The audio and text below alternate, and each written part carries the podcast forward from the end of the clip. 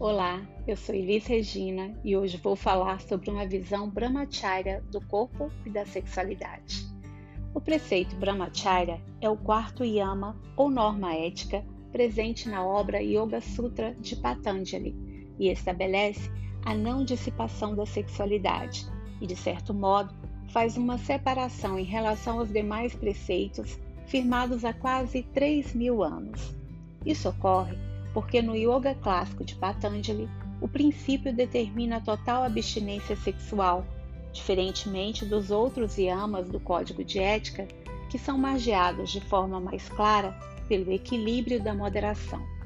Essa abordagem difere da linhagem de yoga de orientação tântrica, que prevê outro tipo de comportamento em relação ao assunto.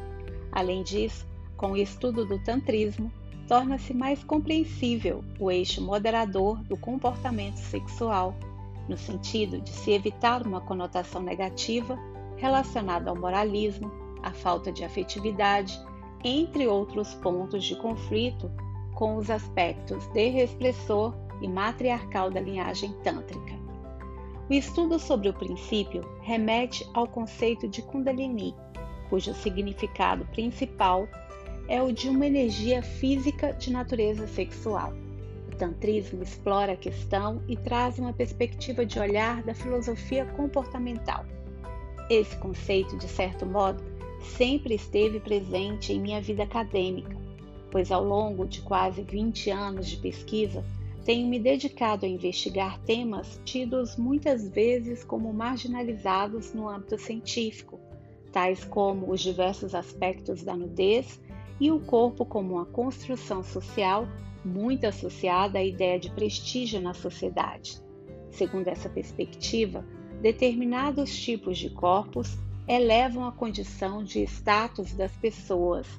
No caso específico do Brasil, existe toda uma cultura de estilo de vida que age e explora noções fortemente associadas às percepções de corpos perfeitos, com um padrão de beleza inalcançável, fundamentado na harmonia e simetria da forma física.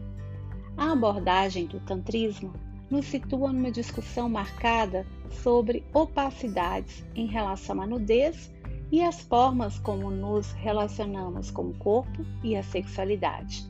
Opacidade, nesse caso, tem a ver principalmente com a expressão de uma visão moralista e com a invisibilidade no tratamento da questão. O matriarcalismo e a desrepressão do tantrismo trazem outra percepção, voltada à noção de liberdade no contato íntimo com o corpo, numa lógica de respeito, de valorização e de prazer.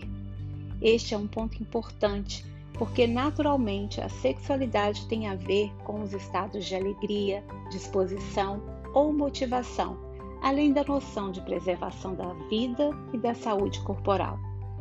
Por fim, estudar conceitos tão firmemente associados às noções de corpo e sexualidade leva a um processo de autoconhecimento. A abordagem desses temas é fundada na compreensão que se tem de si e do outro, pois as experiências sensoriais são, sem dúvida, nossa primeira forma de autoobservação e de convivência emocional. Por hoje é só, agradeço a companhia, um abraço.